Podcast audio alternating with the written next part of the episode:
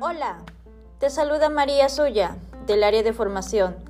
El día de hoy hablaremos sobre la tipificación no desea.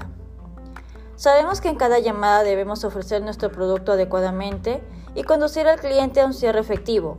Al culminar nuestra llamada debemos tipificar nuestras fichas del InConcert dependiendo de cómo resultó dicha llamada.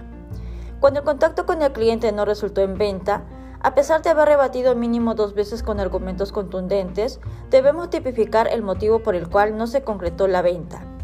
Para ello, tenemos la tipificación contacto no efectivo con el motivo no desea, que cuenta con los siguientes submotivos.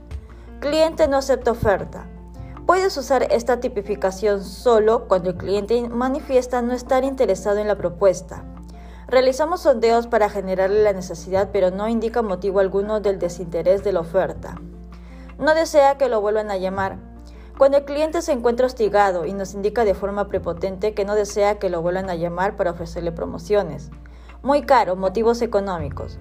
Cuando el cliente indica que no podrá pagar un plan mensual. Cliente no permite argumentar. Cuando el cliente corta la llamada a realizar el primer rebate. La señal es deficiente, no hay señal en el lugar de residencia.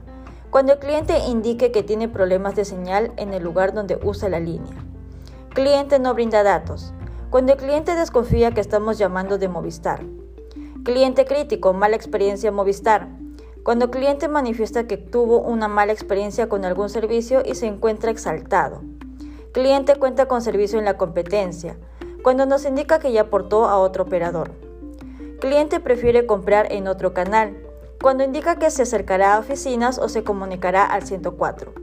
Por último, cliente prefiere mantener servicio actual, cuando nos indica que se encuentra satisfecho haciendo recargas. No olvides tipificar adecuadamente de acuerdo a la casuística presentada. Muy bien equipo, recuerda tipificar correctamente tus fichas del InConcert para que puedas realizar una adecuada gestión. Hasta la próxima.